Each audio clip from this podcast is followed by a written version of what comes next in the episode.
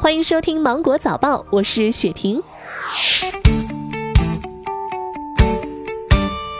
近几天，我国大部地区的天气是以晴暖为主，中东部各大城市气温屡屡创下新高。但是，温暖的日子暂时要结束了。从昨天开始到十六号，一股强冷空气南下，影响我国二十九个省区市。此次寒潮过程降温猛，波及范围广，强度大，不少地区会迎来强对流、大风、寒潮、降雪或雨夹雪、山区冰冻和道路结冰等灾害性天气。有市民关心，下雪能不能杀灭病毒？是不是可以出门玩了呢？北京地坛医院、北京朝阳医院有两位专家认为，天气与疫情的关联非常复杂，对于新型冠状病毒的了解仍然需要时间。大家不要贸然的增加外出。除了呼吸道传播，病毒还可能接触传播。在公共区域，如果触碰了有病毒附着的物体，再触碰眼睛、鼻子，也可能因此感染。如果要外出，记得戴口罩、勤洗手，做好自我防护。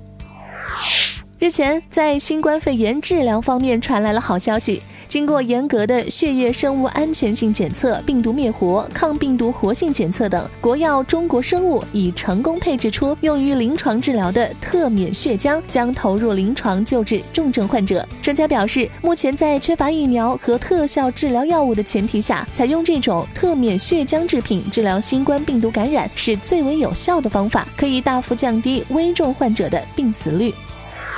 针对广州医科大学从患者粪便分离出了病毒，国家卫健委回应称，这并不意味着主要的传播途径发生了变化。勤洗手，勤消毒，全民响应，共同战役。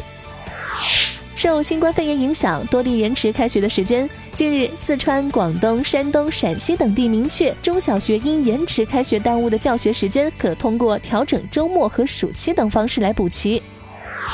人社部要求避免组织举办专业技术人才聚集性活动，推迟有关职业资格考试报名，暂缓职业资格纸质证书的发放和补办。银保监会人身险监管部下发通知，要求疫情防控期间不得以商业为目的跟风炒作，利用疫情事件营销，利用舆情热点做广告，让保险保障变味。各人身保险公司可披露相关承保理赔的整体情况，及时回应社会关切，但不得公开宣传涉及被保险人的理赔具体案例，作为营销噱头。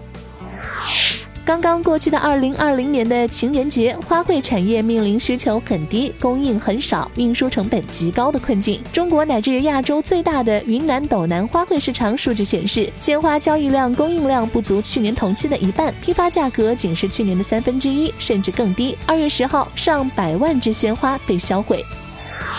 南京市文旅局联合有关单位向全市旅游景区、博物馆等文旅单位发出倡议，对全国所有医务工作者实行一年免费参观游览政策，并提供系列免费贴心服务，时间自景区、博物馆恢复运营之日起始，为期一年。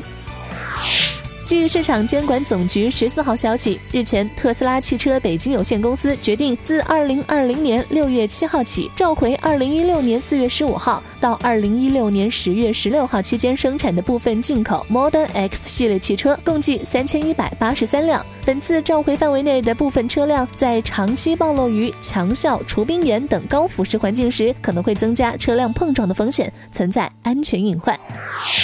好了，以上就是今天新闻的全部内容。我是精英九五电台的雪婷，祝你度过美好的一天，拜拜。